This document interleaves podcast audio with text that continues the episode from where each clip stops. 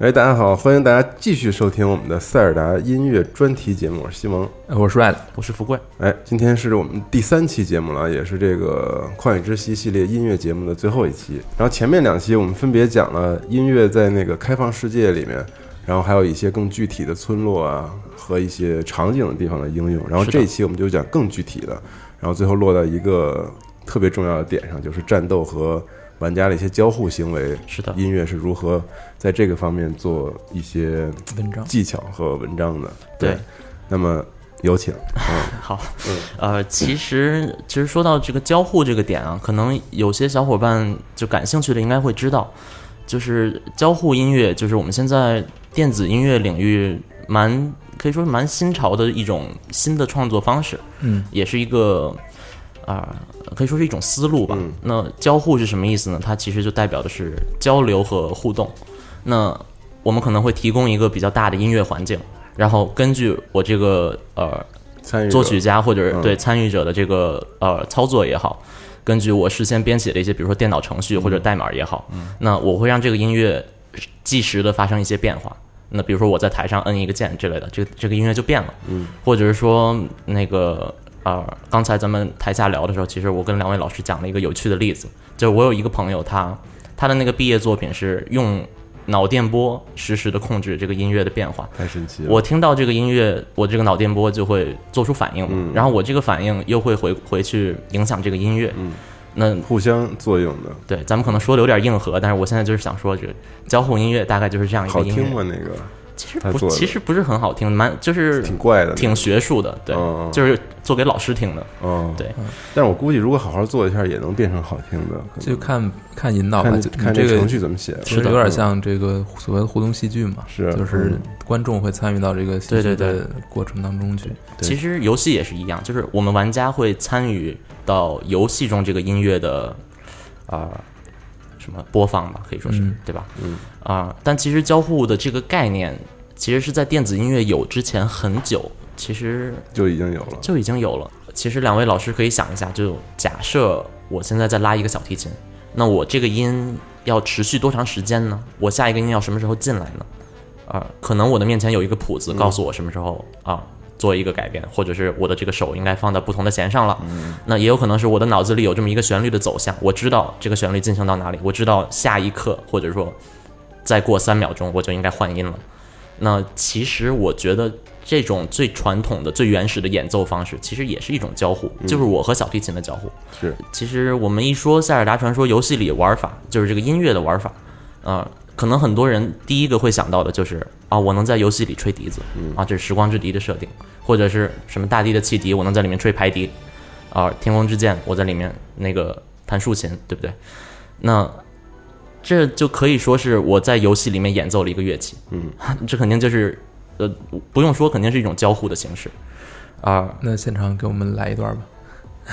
啊，别说我我还真带了 3DS 来，但是，呃，行吧，那就吹两首吧。3DS 是什么游戏？哦，3DS 其实就是大地的气体，就是插了一个 NDS 的卡。对，，NDS 那一座。呃，我可能现场吹了，嗯，可能大家已经听到了。通过它这个内置的麦克麦克风是吗？对对，就是机器的麦克机，器的麦克风啊就是它其实是很还原你真正吹排笛的那种感觉的。是吗？嗯，对。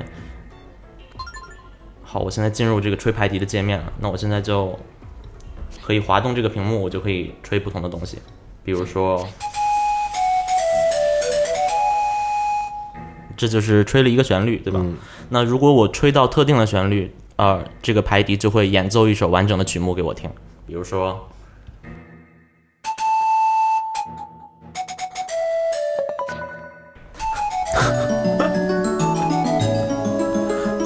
虽然吹的不怎么样啊，但是我想大家应该能明白，就是，呃，吹笛子或者说演奏乐器是《塞尔达传说》里面一个可以说是蛮传统的一个音乐的套路。嗯，啊、比如说以前很多的游戏都是啊、咱们就随便说了啊，就是开局，比如说给你一把枪，对吧？给你一条狗，对吧？你出去打天下吧。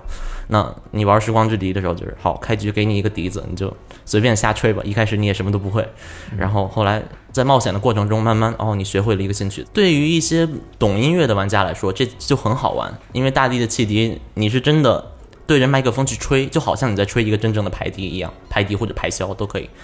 但是如果对于不精通音律的人来说，那你可能就会导致一些，比如说卡关的状况。嗯，比如我这样的，嗯 因为在游戏里面有一些特定的曲子，就是如果你不演奏出来，就是这个剧情就没有办法往下推进。是就比如说你要跟一个糟老头子，你要一起在这在这吹笛子，那音乐就是通音律的或者学过音乐的，可能很容易就吹过去了。那不精通的，那我就我就一直在这吹了，对吧？我就我就永远无法继续往前。当然，咱们说了这么多，虽然这是一种交互玩法，但这种玩法更多是为了。呃，学过音乐的，或者是说是对音乐感兴趣的人所设计的。嗯，那如果是不精通音律的人，他能在《塞尔达传说》的这个游戏背景音乐里面找到这种互动的体验吗？其实也可以啊。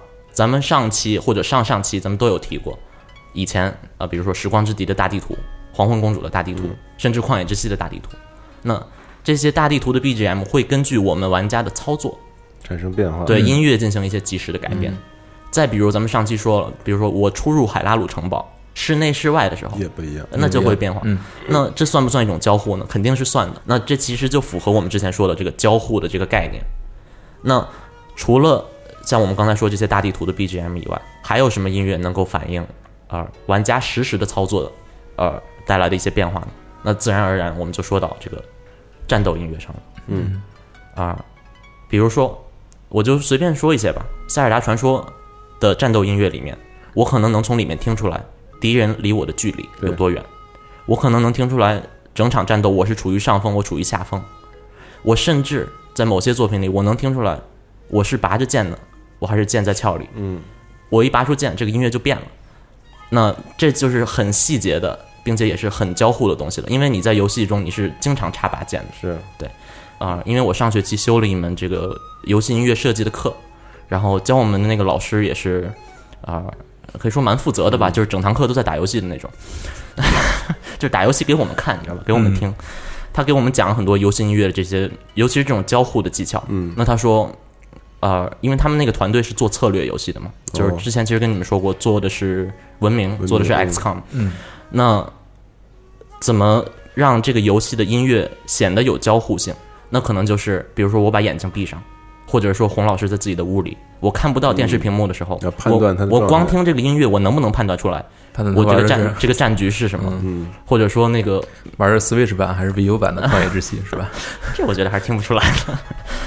对，反正想说的东西大概就是这么多。但是《塞尔达传说》其实一开始，啊、有这个战斗音乐的时候，也不是有现在这么完善的设定。嗯，所以这一期我可能不会先从《旷野之息》开始讲起，嗯我想先从历史上，呃，可以说按发售顺序讲这么一遍，把历代作品的这个战斗音乐，啊、优良传统，还有一些革新的地方，我都想说出来。看看怎么进化的。对，我觉得我们可以先听呃《时光之笛》，因为《时光之笛》是第一个可以说是一个三 D 的塞尔达传说游戏，也可以说是系列第一个带战斗音乐的游戏。嗯，我们可我们可以先听一下《时光之笛》的战斗音乐，怎么样？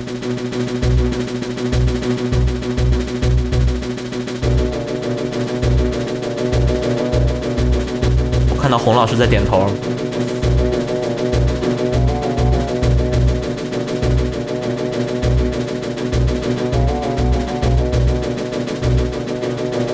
其实差不多就是这样了。嗯，对，对，那这种音乐它是怎么出现的呢？比如说，呃，我在一个神殿里探索，这个时候突然有一个敌人靠近我了，那就是我靠近这个敌人的时候就会出现这个音乐，嗯，然后我就跟他打，对吧？打完，然后这个音乐就又回到之前神殿的那个音乐了。那这其实就是就是地图 BGM 到战斗 BGM，再回到地图 BGM，嗯简单的切换，对，可以说是一种简单的切换。然后啊、咱们这说的还只是大地图上碰到小怪的这个音乐。如果是碰到打 boss 或者是中 boss，那就更简单了。我进入到这个房间，对吧？房间门一锁，那我就得跟这个中 boss 打起来。然后听了这个中 boss 的音乐，无论我是靠近还是远离这个敌人，这个音乐都是一直在后面播着的，直到我打败这个 boss 为止。嗯，那这其实就是呃，时光之敌对于小怪和对呃大 boss 的一种区分。嗯，对。啊、那小怪和 boss 的区别还有什么地方呢？比如说，当我打 boss 的时候，万一 boss 有好几个形态，嗯，它换到第二个形态的时候，那我这个音乐，然后可能就换一个，啊、换一首不同的音乐，或者说把原来那个音乐升一个调。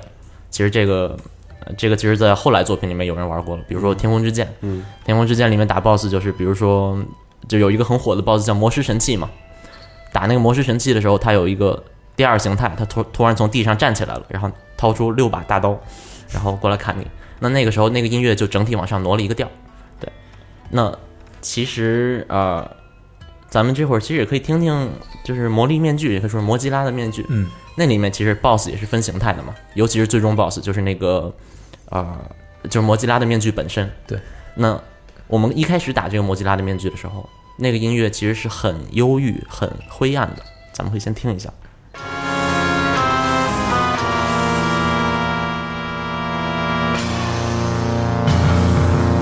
它的第一个形态，这时候打的还是骷髅小子吧？呃，不是，就是那个飘在空中的面具本身。对，骷髅小子这会儿已经差不多凉了。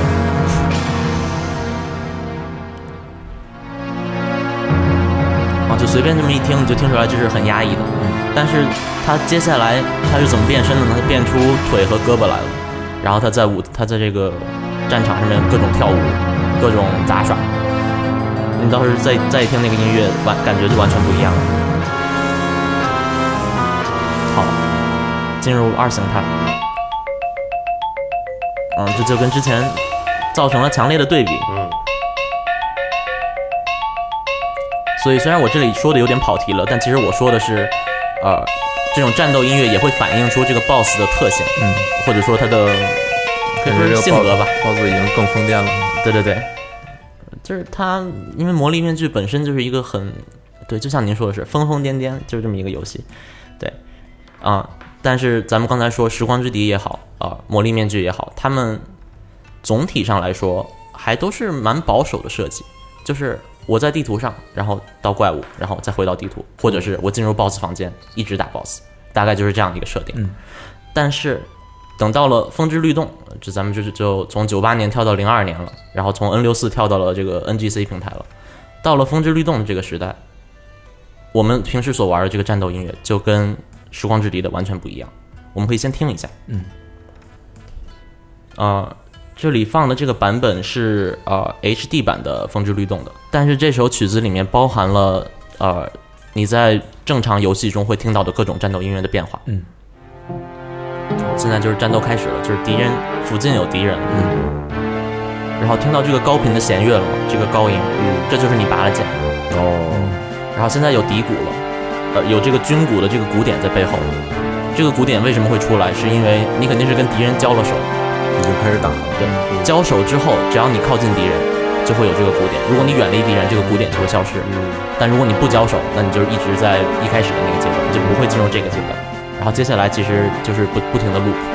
如果你在这这期间，比如说我把剑收起来了，那那个高频的弦乐就没了，对，然后如果你如果你跑掉了，啊，那那个鼓点就没了。嗯。对，所以其实就是这么短短的几轨，就是其实是同一首曲子，它只不过是写了好几轨，几轨啊，，对，但它这几轨不是同时放出来，它是它检测到你这个剑拔出来了，好，那我给你放这个。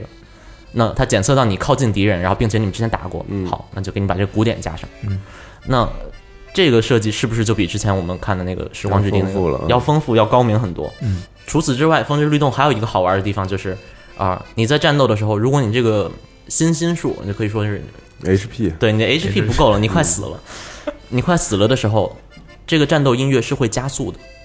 那比如说之前我们刚才听的噔噔噔噔噔噔噔，那可能现在就变成噔噔噔噔噔噔噔噔噔，更紧张了，，对，让你更加紧张，嗯。直到你喝药，那个把你的血补回来。嗯，那但这个其实会让很多那个手残党更加的 紧张，紧张。我觉得还真是这样的，就是要不是为要不然为什么现在没有这个了呢？那他可能也提示你该喝药了，对，但是就是让你觉得我快死了，不行了，哇，满手都是汗。就是如果他提醒你要喝药，但你又没有药，那那你就更绝望了，对对对，更加绝望。所以几个简单的变化，就整个战场的局势都清晰的反映出来了。目了然了，对，那时光之敌就没有这个东西。人了然，其实我因为我也是混塞尔达传说圈子很久了嘛，就是我以前也经常在贴吧上看，说很多人说，比如说《风之律动》是赶工的作品不好，有些人说《风之律动》是卡通风格，就我就喜欢《时光之笛》《黄昏》啊，旷野之息》这种，就是你知道吧，就六头身、七头身这种林克。那我就觉得这卡通我就不想玩儿。那其实我觉得嗯没有任何一部作品是值得被一棍子打死的，对不对？那《风之律动》可能是有点赶工，它后期是有点跑路，对不对？但是你就说它这个音乐、游戏音乐这个理念，对吧？我觉得很超前。其实现在《旷野之息》也没有咱们刚才说的这个拔剑的这个东西，嗯嗯，可能你一直拔剑收剑，这个音乐会变得很变化很大，很怪啊，但是正常人是不会那么玩的，所以说，我觉得还是很好的一个设计。对，那这个设计在后来很多作品里面也都有传承，比如说《黄昏公主》，嗯，咱们之前说就是交手之后会有古典，对不对？那《黄昏公主》它甚至改成了，呃，交锋之前是一首曲子，交锋之后是一首曲子。那比如说有一个敌人在我附近徘徊，我就听到了啊、战斗曲子的第一首。突然这个敌人咬了我一口，或者我突然砍了这个敌人一刀，好，战斗音乐变到第二首。其实我们也可以听一下这个变化。嗯，现在听的是御敌之前，是御敌之前，就是敌人现身。出现了，对，相信玩黄昏就这些都是玩过系列作品的，都都是对这些了如指掌的，听了太多次了。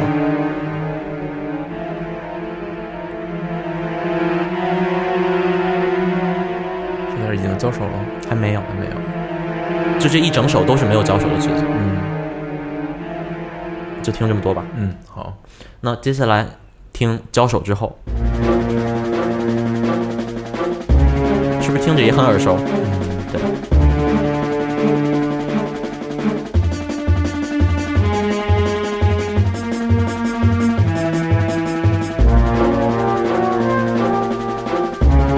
这个时候你可以脑补黄昏林克在那儿呀呀，嗯，啊，对，差不多就是这样。那这个点子是从哪儿来的？其实还是从风之律动来的。那可以说是在这个基础上啊，增加了一些新的，可以说是一些呃巧思吧。但是黄昏公主并没有风之风之律动那种，就是拔了剑或者是但是加鼓点儿的确实是，就是两首曲子不一样的。对，其实就是反映啊、我也不知道，就是之前是还没开战，之后是正式进入战斗。嗯，对，我觉得是这样。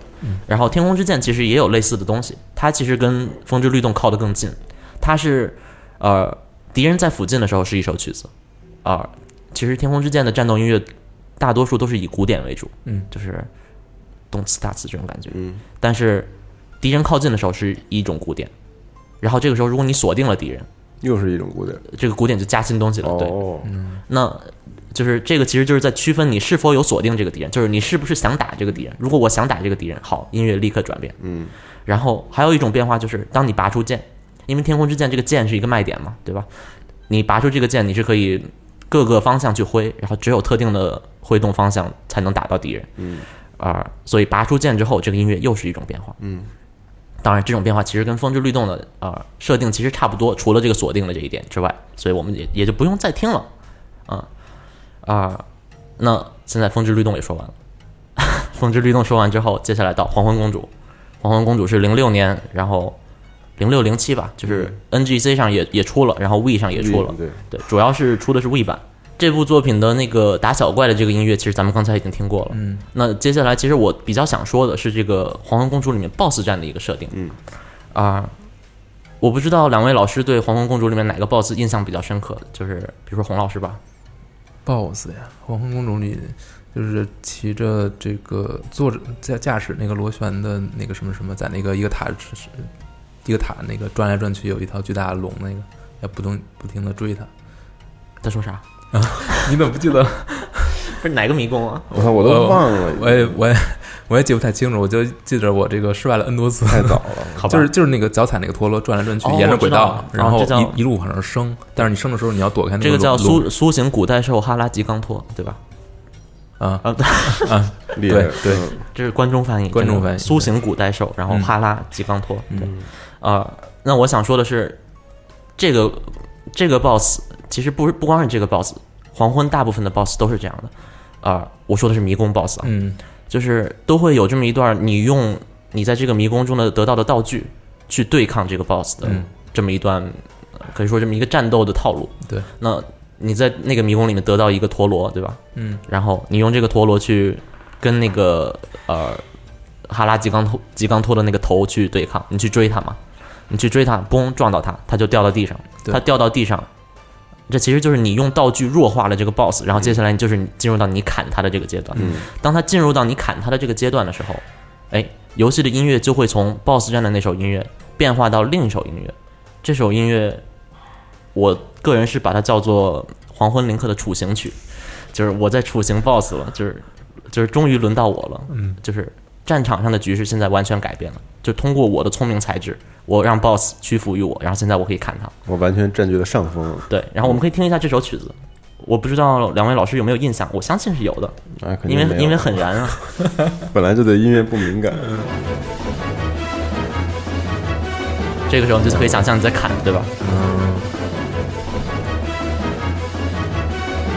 没有那种可怕的氛围了。对赶紧上就，甚至有点燃起来了。对，就是弦乐交错，然后嗯表现这种这种激然的感觉。那其实刚才这首曲子，如果你仔细听它这个旋律，哒哒哒哒哒哒哒哒哒哒哒哒哒，这其实是来自海拉鲁平原里面的一段旋律，所以这其实是海拉鲁平原的一个变奏。那换句话说，就是黄昏公主她给林克，给给这一座的林克增加了一个，就是处刑的时候会自带 BGM，然后自带这个 BGM 还是来自他们呃。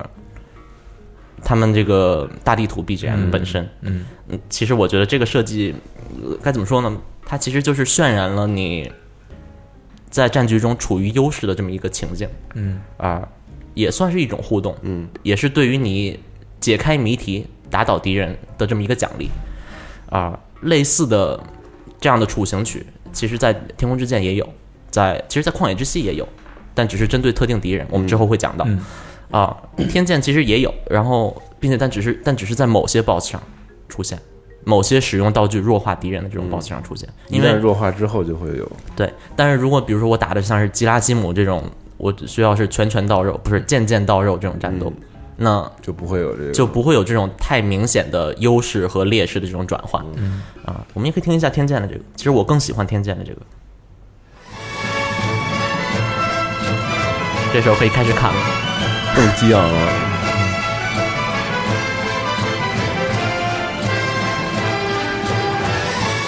听着就感觉已经赢了，有点进行曲，就是威风凛凛的感觉。然后这首曲子是只出现在呃，应该是大地之神殿，还有那个沙行船的 BOSS。嗯就是因为这两个 BOSS，一个是我用炸弹喂到他嘴里，然后弱化他；另一个是我用箭射中他的眼睛，弱化他。嗯，对，大概就是这样。然后，但是天空之剑还有一个比黄昏做的好的地方，就是他甚至给呃其他在战斗中帮上他的人也准备了一首出行曲。哦，比如说，呃，天空之剑有一个臭名昭著的战斗啊，就是打那个被封印者，哦或者或者说那个封印之物。那他为什么呢？因为整个主线流程里面打了好几次，打了三次，然后打这三次，第一次是林克自己摆摆平的，第二次、第三次是后来就是呃林克有一个可以说是一个好朋友，也可以说是一个情敌，他是喜欢塞尔达，然后就开场那个他天天欺负林克，对他名字叫巴多嘛。然后巴多这个名字其实就是 bird，就是鸟的音译嘛。对，那啊、呃就是当我们打这个封印的这个怪物的时候，啊，你需要呼唤巴多，让巴多用他的那个投掷炸弹的那个设备，英文叫 Grusinator，嗯，那个 Grus 就是巴多，然后后面就是 Terminator 的那种感觉，就是巴多终结者，啊、用他的那个投石器投一个炸弹过去，把这个怪物眩晕在原地，这样你就可以攻击他了。那当你呼唤巴多，让他发发起这个攻击的时候，这也有一段这个游戏的音乐就会变成他的主题曲，这个战斗音乐就会啊、就会随着你控制哪个角色而变化，男二号，可以说是男二号。对，我们可以我们可以听一下这个战斗的实况。进入战斗，哎，怪物出现了，这音乐跟哥斯拉似的。怪物长得也像哥斯拉。哦，好，现在巴多跟我说，来叫我吧。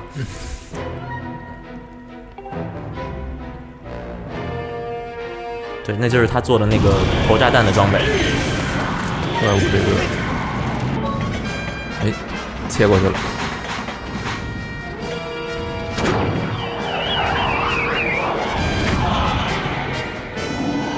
就是他刚才有一段哒滴哒哒哒，这其实就是巴多他自己的那个人物 BGM。好，现在现在开始又又回到林克了。开始砍脚趾了。对，好，后面就不用看了。嗯，但是我想说的就是，啊、挺疼的。对，如 对，砍脚趾当然疼，帮他剪指甲了。啊、但我想说的就是，呃，就是当我们操纵到巴多的时候，哎，巴多的他自己的那个人物歌的那个旋律，我刚才听的那个哒滴哒哒哒哒哒哒哒哒，放到了刚才这个听起来压迫感很强的这个音乐里面，啊、是给它增加了一种滑稽呢，还是增加了一种呃通力合作的通力合作的这么一种？让人感觉轻松了一些，呃对稍微轻松了一点，对对对对，安全感有了一些。嗯，对，嗯。就是就是呃，我是你兄弟，我在这儿，对对对，我是我是来帮你的，我在呢，没事儿。对不对？那像这样，就是在 BOSS 战里面融入一些这种音乐的小技小细节啊，其实《塞尔达传说》还有很多的 BOSS 战里面有用到，其实我都很喜欢。啊、我个人印象很深的是，还是还是风之律动，就我今天主要吹风之律动，就对，也是把音乐融入战斗嘛。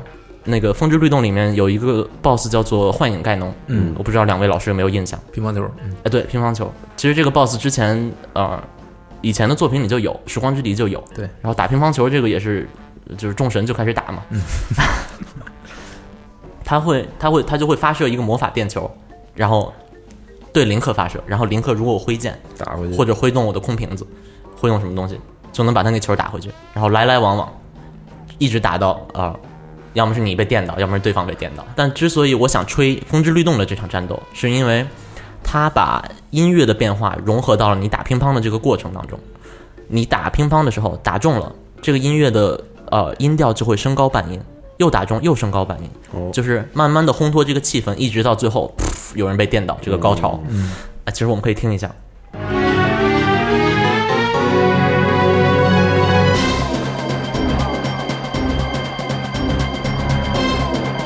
这首音乐编曲我也很喜欢。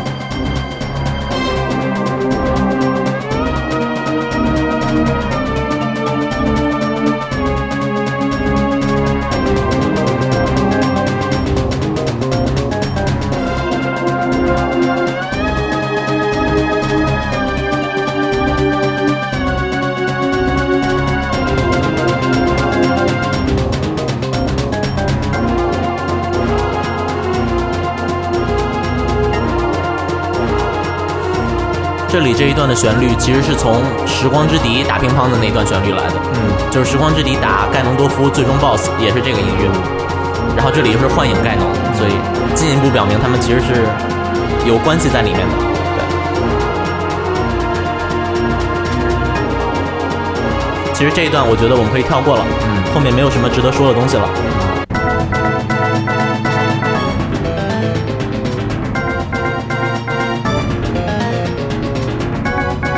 这就是在打乒乓的这个过程。嗯然后您听到刚才哒滴哒，这就是我输了，这就他就泄气就下来了，这又回到原来了。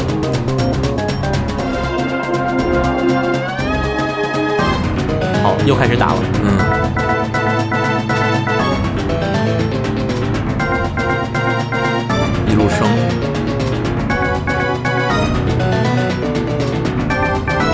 也是越打越快。嗯这就是打中了对方。嗯对，当然我们现在这么听，可能还是感受不到他真正在游戏里是怎么发挥作用的。那我们接下来可以听一段实况，嗯你会在这里面听到林克挥剑的声音啊。解说实况，哎，对，球过来了，打回去了。打回去。又回来了，又回去了。啊，这回音乐越来越快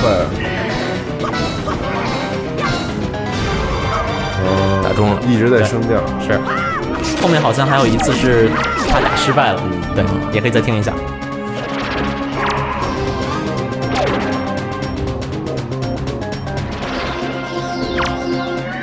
第二局比赛开始了，打回去了，又打回去了，又打回去了，又打回去了。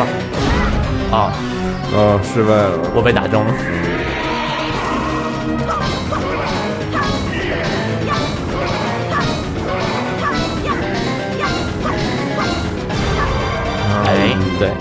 那这其实就很好的渲染了这场战斗的这个啊、气氛，对，既是渲染了气氛，然后也是，也可以说是这个音乐在告诉你啊，你现你又打回去了，然在后鼓励你，对，继续打。然后同时，我觉得难能可贵的是，它对于，呃，就是你赢了或者你输了，都有一个这么一个音乐的解决方式。比如说我赢的时候，它是用一个华丽的这么一个属和弦嘛，然后回到这个主和弦，就给你一种音乐解决的这种快感。嗯，那如果你是输了，啊，那输了并不是直接回到那个呃，就是那个 BOSS 音乐，它也是给了你做了一个做了一个过渡，啊，呃，这就是也可以反映出老任在写这个曲子的时候，真的是对于打乒乓的这双方都很公平。嗯，就像我们说友谊第一，比赛第不是，是是是，可以可以啊，对吧？就是、嗯。就是你你赢了也好，你赢了也好，对方赢了也好，对，都有一个都得写一段音乐，对对，类似这样的东西，其实黄昏公主也有。比如说黄昏公主最终 BOSS 战里面，就是两位老师可能都记得，就是两个人站在平原的正当中，然后纯粹的用剑决一胜负。对对，他们中间就有这么一个交手的过程，就是盖隆多夫拿着剑向你劈过来，然后你摁 A 还是怎么样？应该是摁 A，然后就能跟他的剑相交，然后两个人开始拼剑，然后就我能压住你吗？然后你能压住我吗？嗯，就类似这样。那在那一个过程中，我占了上风，或者你占了上风，音乐都会跟着发生变化。我们可以先听一下这首 BOSS BGM。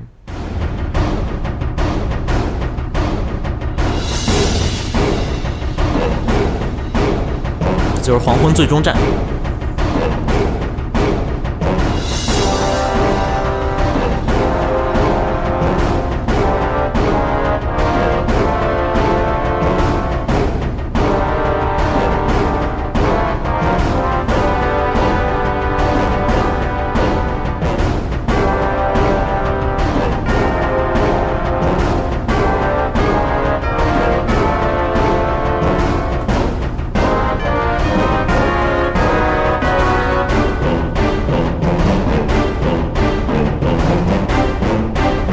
多就是这样。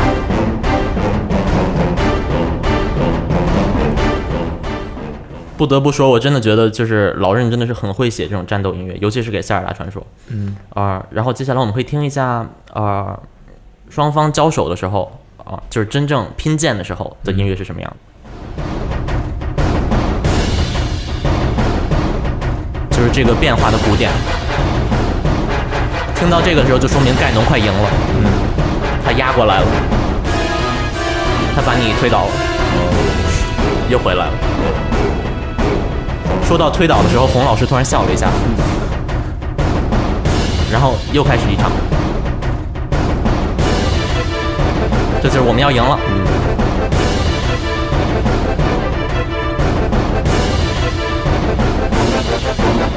到我的处刑区了，对吧？可以肆意的挥砍，对，这就是我把我把盖农推开了。对，那大概就是这样。那其实、呃其实也是，就是林克努力的战胜敌人，然后进入自己的处刑阶段。那盖农努力的推开了林克，那他也有他自己这么一段处刑区。嗯其实虽然说的有点跑题了，但是咱们刚才又说了好几个，也是历代作品里面这些音乐、战斗音乐惊艳的一些地方，同时同时也都是跟玩家互动啊、很到位，然后也很可以说很得体吧。嗯但是呃像刚才这个幻影盖农这种细节，或者是跟跟盖农多夫拼剑这个细节，其实旷野之息还是并没有太多。嗯对，那其实在这里我们也可以脑洞嘛，就是之前我也跟洪老师聊过这个事儿，就比如说，嗯、比如说我们之前在呃旷野之息里面，啊、跟那个西多王子坐在他的背上，我们要他要把我们送到天上去打那个打那个神兽嘛，对吧？那假设他把我们送到天上的时候，呃就像刚才似的，这个音乐突然变一下，哎，给你渲染一下啊，我要我要射箭了这个气氛，或者是比如说我打那个希诺克斯的时候，我我射箭把他的射中了他的眼睛，对吧？他倒下了，那这个时候我要是有一段处刑曲，是不是更好呢？嗯，但其实我又一想，可能也不见得好，为什么？因为旷野之息的林克他失忆了，他失忆了，我还能有自己的曲子吗？啊，就是这可能就想的有点多，是吧对，强行解释。嗯，然后我们刚才也说完了黄昏公主，对不对？嗯那最后我们再说呃天空之剑，天空之剑也是旷野之息之前上一部家用机的大作。啊、这部作品的音乐是真正的交响乐队录制的，就是以前的可能都是 MIDI 做的或者虚拟乐器。嗯对，啊、这也就意味着这个整个游戏的这个 soundtrack 它的这个质量肯定是比以前好，啊、至少音质是这样。嗯，就是这个《天空之剑》的这个大地图的 BGM，可能不像我们之前说《时光之笛》或者《黄昏公主》那么多变，嗯，就是会随着我们玩家的操作而改变。但是《天空之剑》有这么一个新玩法，它玩法是什么呢？啊、就是林克可以跟着这个大地图的这个音乐啊、弹他的竖琴，而我弹竖琴的时候，就是我相信如果拿实际玩的话，应该都知道，就是我挥这个手柄嘛，就真的有一种好像我在拨弦的这个感觉。嗯，那拨弦我拨出来的这个和弦，肯定跟大地图上的那个是契合的。嗯，啊，那这这其实就是一个挺新鲜的一个设定，这就就有点像你在玩音乐游戏了，是，就无论自己很会弹，对，嗯，可能这个竖琴也是魔法的竖琴，因为正常一个一个弦都是对应一个音的嘛。对，啊，我们平时说啊，大地图 BGM 也好，或者说呃，其实战斗 BGM 也是能配音的啊。其实咱们可以举一个例子，我们可以听一下它真正在游戏里是怎么运作的。嗯。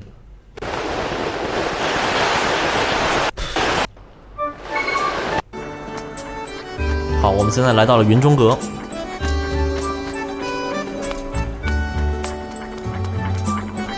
啊，他怎么还不弹？好，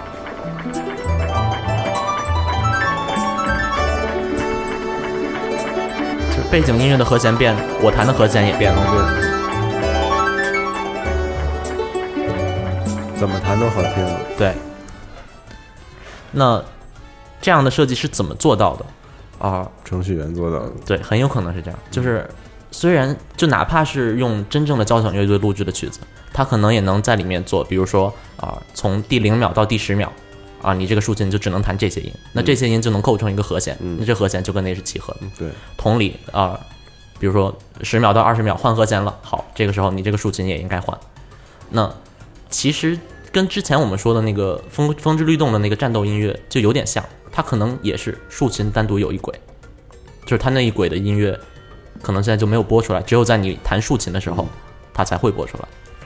啊，那如果我能把这个东西同样运用到我的战斗 BGM 里面，那我就能又给战斗 BGM 玩出一些花样出来了。对，啊，其实类似这样的，你可以说是运算的法则吧，啊，也并不是第一次在《天空之剑》里面出现。之前其实《风之律动》，好，我又开始吹《风之律动》了。《风之律动》啊、我相信两位老师玩的时候可能也注意到过，你用你的剑命中敌人的时候，当然我不是说命中像是铠甲之类的东西，是真的打到肉的时候，打伤对方的时候，你会听到一个啪这个音效，嗯，或者是哒啦哒啦之类的，这种音效啊、其实就是游戏在反馈给你，好，你现在有确实的命中这个敌人，并且有意思的是，这些音效跟我们的那个游戏音乐其实也是契合的，调儿也是一样，，对，调是能是配得上的，的。对，啊、我们可以再听一段实况。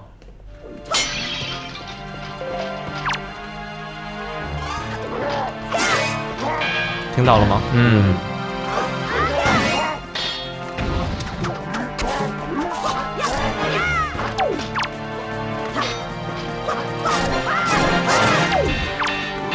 有几个噔噔噔噔，，对，并且呃，根据你出招不同啊、它那个音效也不一样。比如说我跳砍的时候就是噔噔噔，然后如果我是闪避斩，那可能就是噔噔或者噔噔啊。所以如果洪老师在自己的屋里，他听到这个，他可能就知道哦，在玩这个 VU 对他现在可能出了这一招，他或者现在用了这个技能。对，那类似的这个东西，其实在《天空之剑》也是也是有的。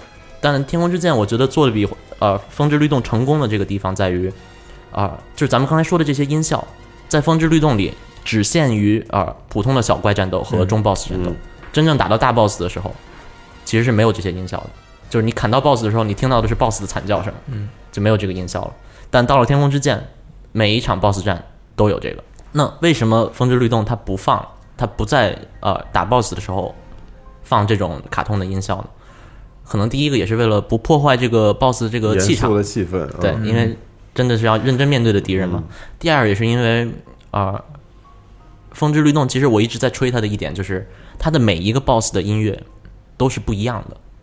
而如果你看《黄昏公主》也好，《天空之剑》也好，至少都有几个重复使用的 BGM。嗯对，其实《旷野之息》也是，就你打每一个恶咒盖农嘛，嗯，都是同一首曲子，差不多。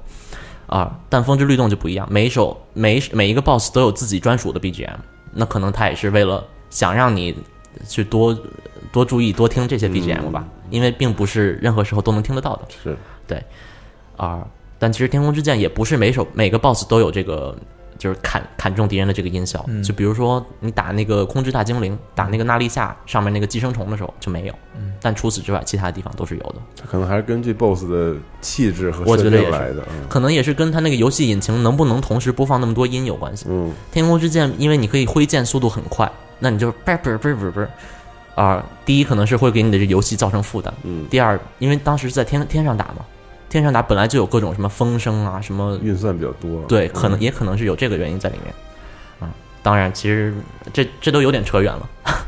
我想说的就是，啊、我挥剑砍中敌人，有这么一个音乐，呃或者说是一个音效，然后这个音效跟音乐契合，嗯。啊、呃其实就是给你的战斗增加了更多的音乐性和互动性，哪怕你不懂不懂音律，好没关系，你只要上去砍就是了，你上去看，我在后面把这个曲子给你配好，嗯 对，大概就是这样。是和谐的。嗯对，就如果你听一下我们刚才听的那个，呃，风之杖的那个，我们刚才听的那个风之律动的那个战斗音乐，啊、如果听到后面，你会你会听到它里面连音效都带好了。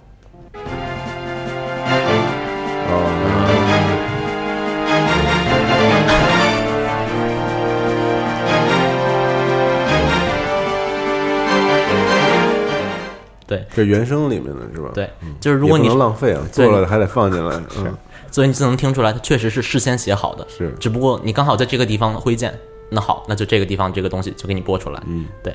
那说了这么多，是吧？我相信两位老师也听得出来，就是《塞尔达传说》系列在不断的啊、进化。呃可以说是进化，可以说是不断的在研究新的啊、让战斗音乐变得更有意思的这种方法。那这些方法到了《旷野之息》里面有没有得到继承？有没有得到体现？答案是有的，那它必须得是有的，对吧？要不然录这期节目干嘛？啊，好，我就前面铺垫了一小时，是为了说这个重点。不是，但是《旷野之息》也有自己的新东西在里面。嗯嗯，其实，在说之前，我觉得还是可以，咱们先听一下《旷野之息》平时战斗音乐是什么样的。哦，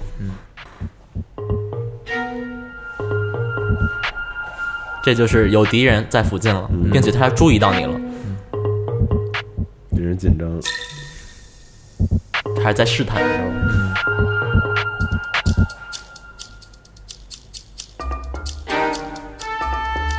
这里又换了一个调儿，它这个调好像是随机的，就有时候会用这个调出来，有的时候会用那个调出来。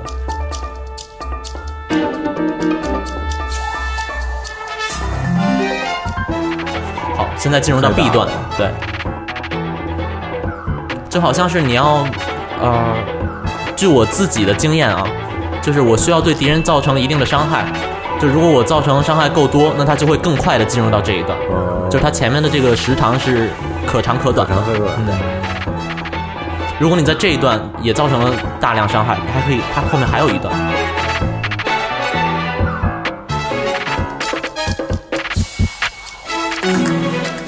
这这到 C 段了 C 段，对，这是什么时候会出现的？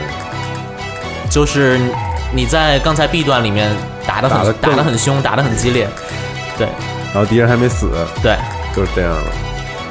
就能到这一段，然后之后可能又会回到 B 段或者 A 段。其实后面我觉得都不用听了。但我怎么感觉 C 段不是那么常见。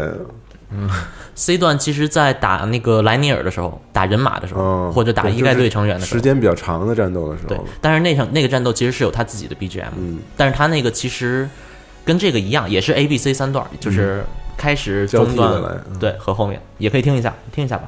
这首可以说是强敌的 BGM。嗯，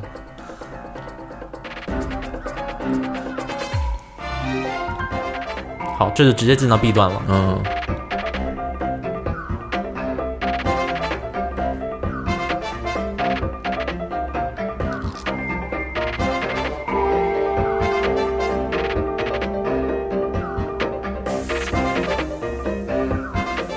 所以听这些，我们也能感受到，就是《旷野之息》的这个战斗音乐做的比以前的更加圆滑吧。因为以前的可能是交手之后立刻换到另一首 BGM，、或者是呃交手之后立刻出来一个鼓，但现在这个就不一样。没有那么绝对的对时间。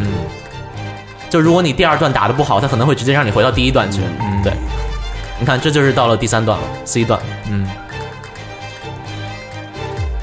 对，好，我们就听这么多吧。嗯，好，呃，同样的段落会出现在不同的调上，这我们之前说过，其实也是增加这个战斗音乐这个随机性。嗯呃，根据你是否有对这个敌人，呃，比如说造成足够的伤害吧，呃，或者是可能是打的有多凶嘛。比如说我之前录了一段视频，录这段视频里面是我不小心点着了一个炸药桶，嗯，点了这个炸药桶，炸完之后立刻。游戏的音乐就从 A 段到 B 段了，它可能自动觉得哦，这都已经爆炸了，你不能再继续待在 A 段了，对吧？我们刚才说的其实就是小怪的 BGM，还有这个中 boss 莱尼尔敌人这个 BGM。那它其实继承了我们之前所说过的什么呢？啊，就是交手之前是一个音乐，交手之后是一个音乐。但还有另一个继承的东西，就是我挥剑我砍中敌人的时候，或者我射箭射中敌人的时候，它会有一个奖励的音效播出来。而它播出什么音效，是根据你现在处于 A 段、B 段和 C 段决定的。嗯如果你是在 A 段或者是 C 段，啊，咱们先说 A 段吧。如果是在 A 段，它就会播出相对和平的打击乐，一个打击的声音。如果是在 B 段，你就会听到钢琴的声音；哦如果是在 C 段，你就会听到相对强烈的，比如说波叉呀这种咣这种哦，它配器不一样，对，它会不一样。然后，如果我是在 A 段打到敌人，因为 A 段的呃音乐相对比较舒缓嘛，嗯嗯。那就不是每一下都有声音。嗯，如果是如果是到 C 段，那就每一下肯定都会有声音。那这个打击乐就变得相当复杂，就是你好像就成为了这个 BGM 里这个 BGM 里面乐手，对，嗯。的乐手之一。啊、我们我们我在这里其实也录了两段三十秒的视频，第一段说的是普通的战斗，嗯，第二段说的是啊、就是进入到 B 段之后，嗯。就是打一下出钢琴声音。嗯嗯我们可以先听一下之前。A 段的，对 A 段的，嗯，其实我打的不是很好啊，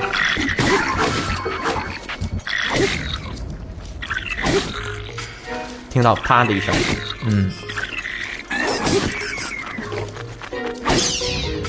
就是。嗯嗯。对，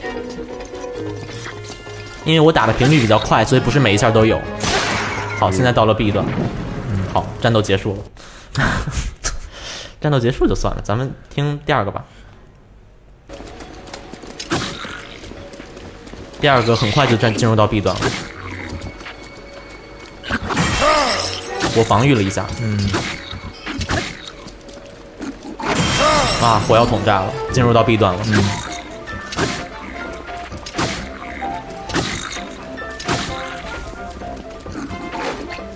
有听到就是那个高处的地方有钢琴的声音出现吗？嗯。我觉得可以再听一下。哦，啊咯噔咯噔，对。哦，嗯。这么细微，对，那其实这就是啊、呃就有点像我们之前说的那个《风之律动》的那种，但是但是它并不是跟战斗音乐完全契合，嗯。它呃就是你再怎么打都是这三种声音，噔噔噔噔哦，梆梆。嗯，对那还有就是 C 段，咱们还没有展现。C 段我这里有一个莱尼尔战斗的视频，嗯我在这是被虐了，你知道吧？但是到后面我还是又打回来了一点，我进入子弹时间了。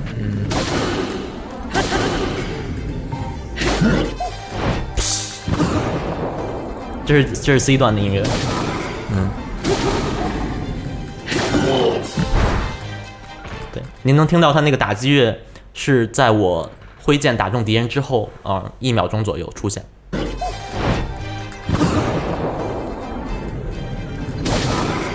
哦，嗯嗯。那感觉是特别细微的，真是挺细微的。细节，嗯。可也可能是因为我刚才是处于子弹时间里面，就是处于刚才那个临刻时间嘛。嗯，那在那个时候，这个音乐是会稍微有一点变化的，就是它会加一个滤波器，呃哦，让它听着并不是那么清楚。那你不说，又是完全不可能意识到的 对。小细节。但其实，就如果是正常战斗中，就不像我刚才那么打，嗯那我就我就对它劈一刀，你就能听到是有这个音效在里面的。这个这个这个是真正玩的时候是不可能注意到的。对，但你会注意到，确实它这个音乐很丰富，然后嗯。色彩呃在不同的这个战斗的阶段吧，它也是能反映出来你现在是你是在占上风还是占占下风。就如果你连 C 段都打不到，那你你回去接接着练你的技术去吧，对吧？好的，对，可能两位老师没有听过 C 段，也是因为就打不出来的。对不起，看人马就跑。不好意思，不好意思，对，啊、那其实这个设计我觉得很有意思，有意思在于，第一是它能够很灵性的展现你现在是刚开打还是打了很久，打得很凶还是怎么样。第二是不同的阶段它这个配器的方法，它你打中它播放的这个音效是什么是有区别的。对，那类似这样的细节，不光是，啊，不光是这两首 BGM 有，如果你到其他的 BGM 去，比如说啊、很多种类的敌人都有他们自己的战斗 BGM，这其实也是跟系列以前不太一样的一个地方。比如说神庙里的守护者有一个 BGM，就那种小型的守护者，嗯那毁损的守护者就是被埋在地上动不了的那个守护者，也有也有个 BGM，他瞄准瞄中你的时候，对吧？那完好的守护者瞄中你的时候，你可能就要挂了。嗯，呃，我说前期啊，对吧？嗯那他的 BGM 其实都是互相有区别的，不同的守护者就是有区别。我在神兽里遭到敌人有一个有一个音乐，对不对？啊、我打希诺克斯的时候是个音乐，我打石头人儿是个音乐，嗯，甚至啊、莫尔德拉吉克，对吧？就是那个沙漠里的那个大鱼，嗯，也有自己的 BGM。那他们也都各自有不同的音乐设计，就比如说我们神庙神庙中的那个守护者，就是我们经常去什么荔枝试炼，什么中阶是吧？荔枝试炼什么高阶，那我们在打他们的时候，我不知道两位老师有没有注意到那个 BGM 是怎么变化的？没有，呃 就是它的变化方式其实也很简单，就是正常战斗就一这么一首曲子，但是在你打到他的时候，好切换到另一首，但是就切换几秒钟，然后再回来。哦，这其实有点像黄昏公主的那个设定，但是不一样的就是它会回来。先听一下，也是这也是一段实况，我录的。这就是正常战斗 BGM。嗯，好，我被揍了。好，我又被揍了，我又被轰了。嗯，我打了他这么一打打了他这么一下，现在换了。嗯，换了，对，就是现在现在变成了哦。哒哒哒哒吧嗯吧吧吧吧吧，他好像每次都是在你击中之后的一秒钟一段时间后才会出现，他应该立刻就他肯定是之后他要找到下一个能够正常衔接的这么一个哦。时间点嘛，嗯。对吧？那比如说刚咱们刚才说那些叮咣的那些东西，它可能也是为了要在要在那个节奏上。对都在拍子上呃，当然，我觉得可能也不是，我觉得可能就是为了，就是他他就是想有这个延迟的效果。是吗？嗯，对，也可能是这个，因为这次战斗走位之类的设计比较多，对，他可能不会说判断你持续会处于某一个状态，让这个东西变化没有那么明显，这也是有会会可能的让你觉得舒服一些。可能别人你刚砍完一下，你又被揍了，然后啊，也对哦。变来变去啊，对变来变去的，对但是呃，好歹我觉得，我觉得这个守护者这个 BGM 好玩的地方就在于，因为你天天，呃，就是你在神庙里经常要碰到这个敌人，因为那类试炼真的太多了。嗯，这其实也是之前洪老师跟我说，就是 他觉得这个是有有些神庙太水了，很痛苦。嗯，全都是战斗的战斗的神庙。对，但是正因为全都是，那他才要给这个敌人一个一点特殊的东西，对吧？那就不能跟正常的那个战斗一样。然后还有一个我很喜欢的地方，就是他在战斗结束的时候，他会播放一段小小的音效，比如说我快把他砍死了，他要杀我了，好，把他杀掉了。嗯，有一个结束音，对，嗯其实正常的战斗，就我们在大地图上的战斗，也是有这个结束音的。嗯啊比如说我打一个波克布林据点，嗯，我打完之后，它那个据点不是有个宝箱吗？就会打开，就会播一段小音乐，然后叮叮叮，哎，好，结束，宝箱开启了。那这同时也是这这既是宝箱开启的一个音乐，同时也是对于我们刚才那个战斗这个音乐的一个总结，嗯，也就是一个可以说这这叫什么 BGM？这叫战斗结束 BGM，对不对？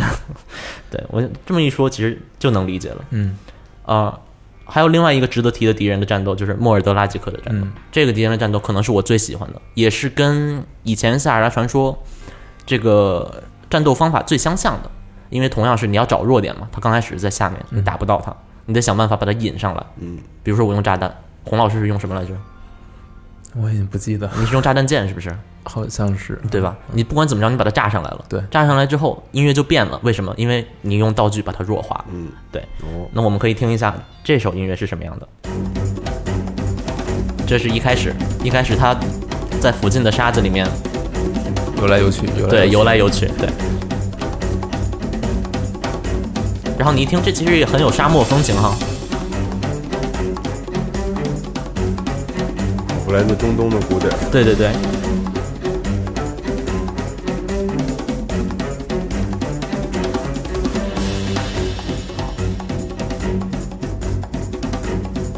变了，还是同一首曲子，对。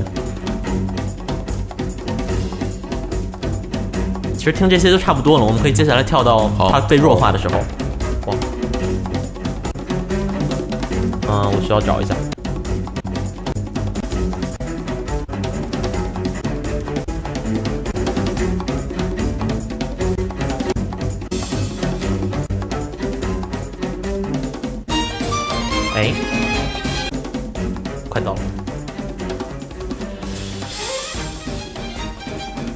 这就是他躺躺尸在沙滩上，然后 等如着你此欢快，嗯等着你砍他了，对。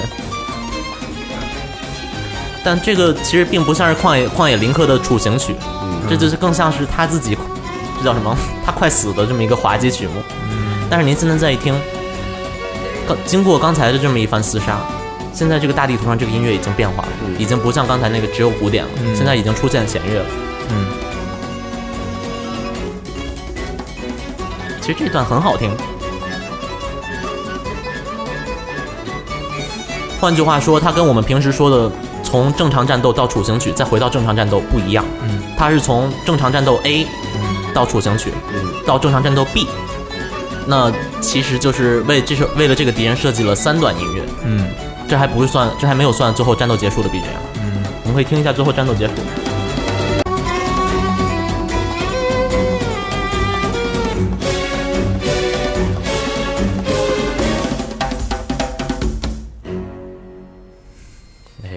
对吧？嗯那咱们光听这个，可能还感受不出来真正战斗结束，战斗结束，因为战斗结束之后，他那个敌人是会爆炸的嘛。嗯对，嗯然后你就看一团黑烟，然后伴随着这个音乐，你就觉得哇，你赢了，爽。然后你发现地上都是宝箱，对，咱们也可以听一下，马上就把他打倒了。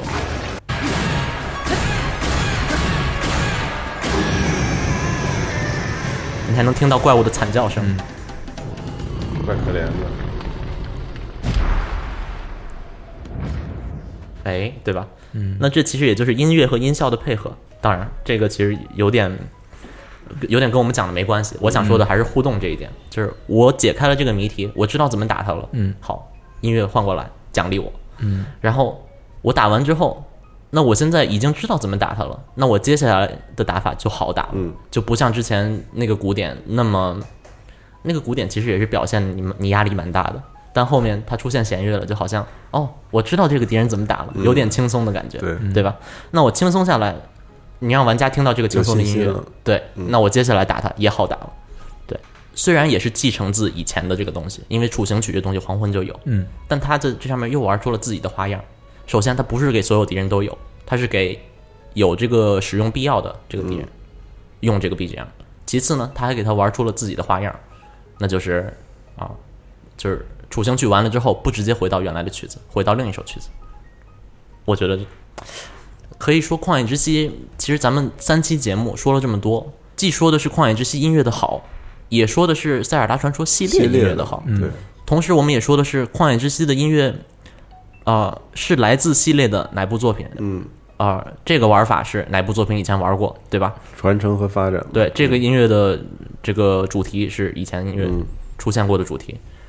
那《旷野之息》以前我经常见到很多人说啊，这做的音乐跟以前的完全不能比，嗯，很多东西都没留下来，对吧？嗯这个就是全是精华都抛掉了，全是糟粕，对吧？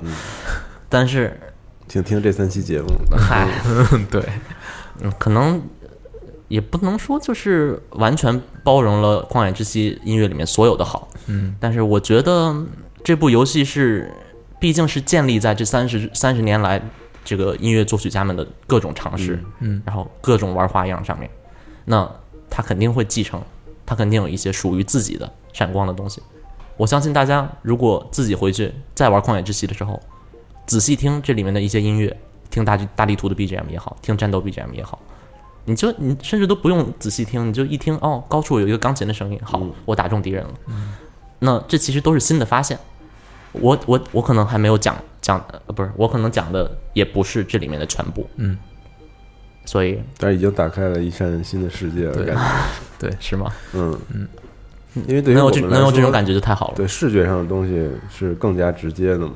对，然后音乐这个东西，之所以我觉得很多时候，不论是做内容的这些媒体之类也好，就是它很难触及的一方面，是因为它一方面需要一些专业的素养，对，然后另外一方面你需要有这种发现和去钻研的这个能力。对对，感谢福布尔，对这确实收获 颇丰。这三期节目对。太感谢。也算是我们从音乐角度重新看塞尔达的一个 新的一个方式吧，是的，挺好的。嗯嗯，对，其实其实这次录节目也确实是讲了很多，就是我很早以前就发现的吧，嗯但是一一直没有机会，也是不好写出来。然后之前其实微博上还有朋友跟我说，如果你以后想写这类内容，就是啊、你可以把五线谱打出来，然后让我们看，哦对吧？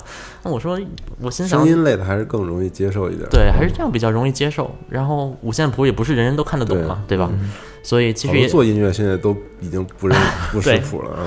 对，就我现在都不看谱子就能写曲子，是啊，嗯，所以其实也觉得，也也是感谢集合这个节目给我们这个给呃邀请我吧，能我能有这么一个平台，有这么一个机会啊、讲这些东西，啊、也不知道讲这些东西，啊、又谦虚了。大家喜不喜欢吧对吧很喜欢。哦，太如果，特喜欢的话，请买福贵老师编译的这个百科全书哈，百科全书，还没出来呢，嗯，对，对，现在还在校稿，所以嗯不要抱太大的期，望。大家可以先来合适 采购。采购 对采购大师之书，嗯富贵是这本书的外审，嗯嗯，我是这本书的编辑，呃嗯之一，嗯，对，但书里是就是音乐以外的一些，对主要是还是书里也不好写音乐，对，确实确实嗯不好写，嗯，所以我们有机会用这个节目来补完，我觉得还是挺好。挺好的。是嗯，如果你再有那本书的话，你就全懂了。对，我操，绝了，这个啊，太合适了。啊，真的，感谢富贵儿和 Red，嗯那咱们这个系列就算填坑结束了。对啊，差不多感谢大家收听。嗯嗯，嗯，拜拜。拜拜。再见。